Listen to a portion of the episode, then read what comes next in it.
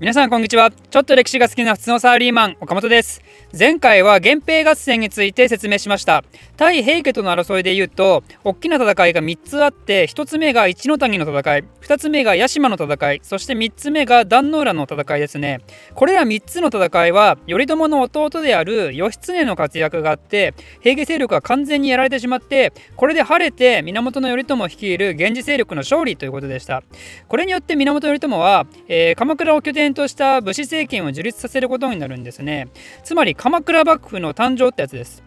あの鎌倉幕府ねこれ果たしていつできたんでしょうかっていうのは一般的によく論点となるんですけどあの1185年なのか1192年なのかっていうね私は学生の時は1192年でしたね。でも最近の教科書的には1185年だって話なんでしたっけ、まあ、これらの違いは何かっていうのは、えー、1185年は実態として武家政権が確立した時期を指していて1192年は頼朝が征夷大将軍に任命された時なんで形式として幕府が成立した年でやると。まあ、でも実際はその1185年の前から頼朝は朝廷によって東日本の支配権を認められていたんで、まあ、12世紀末頃に鎌倉幕府っていうのがぼんやりと誕生していったんだなっていう理解でいいらしいです。まあ、さらに言ってしまえば幕府っていう言葉は江戸時代に使われるようになった言葉なんでこの時代では鎌倉幕府のことは鎌倉殿って呼ばれてたんですよね。鎌倉殿っていうのは鎌倉幕府の棟梁つまり最初は頼朝のことを指してるんですがそれが転じて幕府そのものを指すようにもなったと。と。ということで、えー、ちょっと長くなりましたけどつまり壇ノ浦の戦いの勝利の後すぐ鎌倉殿、まあ、鎌倉を拠点に置いた武士政権が誕生することになったわけですが、えー、その前にですね壇ノ浦の戦いで勝利を収めた義経がここで不遇な目に遭うことになります。まず山口から意気揚々と鎌倉に帰って手土産に平家の総大将と息子を捕虜として連れて帰ったんですけどなんと頼朝面会拒否したんですよ義経に。なんでかっていうと義経って頼朝の命令引かずに三種の神器の回収失敗して頼朝を怒らせてましたよね。しかも実はそれだけでなくもう一つ大きな問題があって義経って源平合戦の最中に後白河法皇から官位授かってるんですよ。これもね頼朝をブチギレさせたんですね。何勝手に俺の預かり知らんところで後白河法皇に飴もらってんだと。頼朝の構想としては東国に武家政権を樹立して最初は東国を支配するとこから始まってそれを後々全国的な支配へと発展させることを目論んでたんですね。つまり今まで西国の公家連中が持っていた権力についても分取ってるんだぞと。でもちろんそんな公家連中のトップは実質後白河法皇になるんでその後白河法皇から官位もらって喜んでるだと結局公家政権の下につくようなもんじゃねえかと。そういうことも分からんのかお前はってことで、えー、義経は、えー、頼朝を怒らせてしまったわけですよ。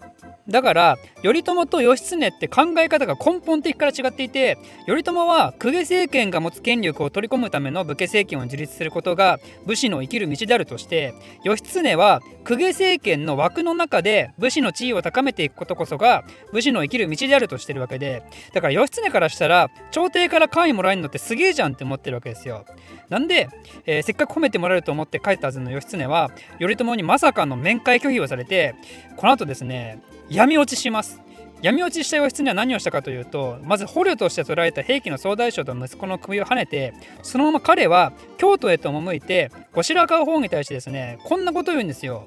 兄頼朝めは武士政権の樹立などと謳って京都朝廷に対して反逆の機会を探っておりまする。で、えー、義経は後白河法にあることないことを言いまくってついに後白河法もですね「えい、次は頼朝撃て!」っていう命令を世間に出すんですよね。で案の定頼朝ブチ切れますあの後白河とかいう天狗野郎本当になーっつって怒るんですけどでもそれよりもやはり怒りはそんな事態を作った弟義経に行くわけですね。なんで頼朝は義経征伐のために大軍を率いて京都方面に向かいます。でもその途中の静岡辺りにいた時にちょっと雲行きが怪しくなってなんと京都から突如緊急ニュースが飛び込んでくるんですよ。伝令!義経殿が後白河法皇より伊予の神に命ぜられました。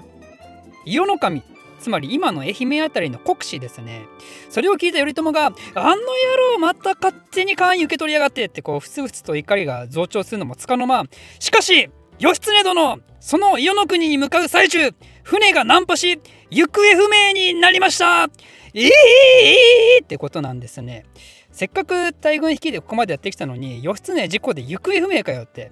私帰ろうっつって頼朝は鎌倉に帰ることになったんですけどここでピコーンと明暗が浮かんだ一人の家臣がいたんですねその人物を大江の広元と言いますこの人はもともと京都頂点に仕えていた下級の公家でつまり鎌倉幕府の母体となる東国武士と真逆の人物なんですけど大江の広元はですね本人はとても優秀な人物ながらも貴族としての格が劣るんでやっぱ京都で出世できなくてですねだったら俺頼朝のとこ行くわっつって鎌倉幕府側に転職した人物なんですよね。で頼朝的にもこういう人ってとても貴重でなぜなら東北武士ってよく言えば勇猛果敢なちょっとつ盲信タイプ。悪く言えば脳筋なんでつまり武家政権作ったぞって言ってもそのまま組織運営できないんですよ。みんな頭悪いから。だから統治するための仕組みを作ったり組織を運営したりっていうのに非常に長けた公家の存在。しかもその中でも優秀な人物ってことであれば頼朝からしてもとてもウェルカムだったんですね。そういう感じで京都から鎌倉幕府にやってきた一人が大江の広元だったわけですけどその大江の広元が義経が行方不明になったことを聞いてピコーンと思いついたわけですね。頼朝さん義経探すのを名目にこの際一気に全国に鎌倉幕府の土台作っちゃいましょう。どういうことって思うかもしれないですがすなわちですね義経を探すために全国に警察を張り巡らせてその金を賄うために別途税金を徴収する係も作りましょうと。これが守護と地頭ってやつですね。あの天狗野郎に頼んでその守護と地頭っていう全国に配置させる役職を作りその任命権を鎌倉幕府がもらいましょうと。そうすることで鎌倉幕府の息がかかった人物が全国中に配備されることになりますぞよと。その天狗野郎こと後白河法皇はですねさらにその天狗具合に拍車がかかる話なんですけど頼朝激横で義経行方不明と見るやですねなんとよーしじゃあやっぱり義経を倒せっていう命令を出すんじゃないかって話があってこんなんだから鎌倉幕府からしたらねはっきり言って全く信用ならない人物であったわけですけどまあでも頼朝は決して朝廷を倒して新たな国家君主を目指すようなことはしなかったんですね。ここが古代で大暴れした平将門との大きな違いになるわけですけど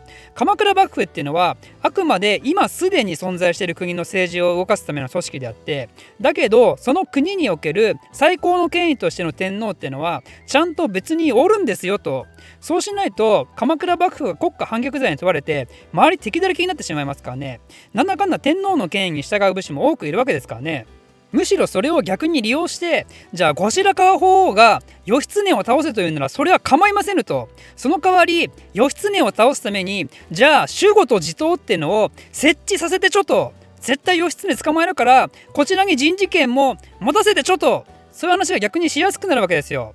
まあ、ただそうは言ってもこの話って朝廷からしても普通にとんでもない話なんでこれを認めると明らかに鎌倉幕府の全国における影響度合いって劇的に上がるからねなんで普通に考えればとても難しい交渉になるのは間違いがないわけですよ。でじゃあ誰がそんな難しい話を朝廷相手にしに行くのってなった時にとある一人の男がね威勢よく手を挙げるわけですよ。それがしが行きましょうおお前は北条時政ということで、えー、ここでも北条時政が存在感を出してくるんですね。というか時政としてはあえて存在感を出しに行ったとも言えるわけですよ。というのも先ほど言ったようにこの鎌倉幕府っていうのは組織として誕生したのはいいもののやはりその仕組みや制度作りなどはですね組織あ転職組の公家グループがメインとして動いてるんですね。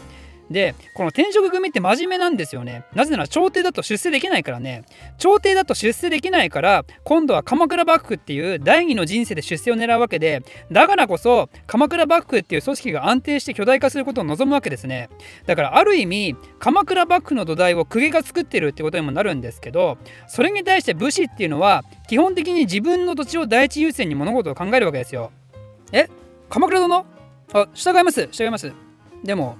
褒美くれるんでしょ？みたいな。土地くれるんでしょ？みたいなね。だから全体最適というか組織としての利益を追求するような考えが非常に苦手なんですね。あの武士っていうのは根本的に。なんで幕府成立初期の段階からすでに公家グループの存在感が高まりつつあったのは間違いなくてそれをそのまま放置しておくと結局鎌倉にまた公家政権が誕生してしまうのではないかっていう東国武士としてそして頼朝の側近で野心のある北条時政的には危機感があったわけですよ。なんでここで俺が一度主導権を取り戻してやろうではないかと。俺そして北条家こそが鎌倉幕府におけるナンバー2になるのだと。そういう強い覚悟を持ってネゴシエーター北条時政は京都へと向かうことになります。ということでこの守護と地頭を設置させることを天狗野郎に認めさせるという高難易度ミッション。果たしてどうなるか。この続きはまた次回。お楽しみに。ポッドキャストのレビューお待ちしてます。Apple Podcast、Spotify で聞いていただいている方はこの回の終了後そのまま星5をタップしましょう。YouTube で動画を見ている方もご協力よろしくお願いします。ではまた。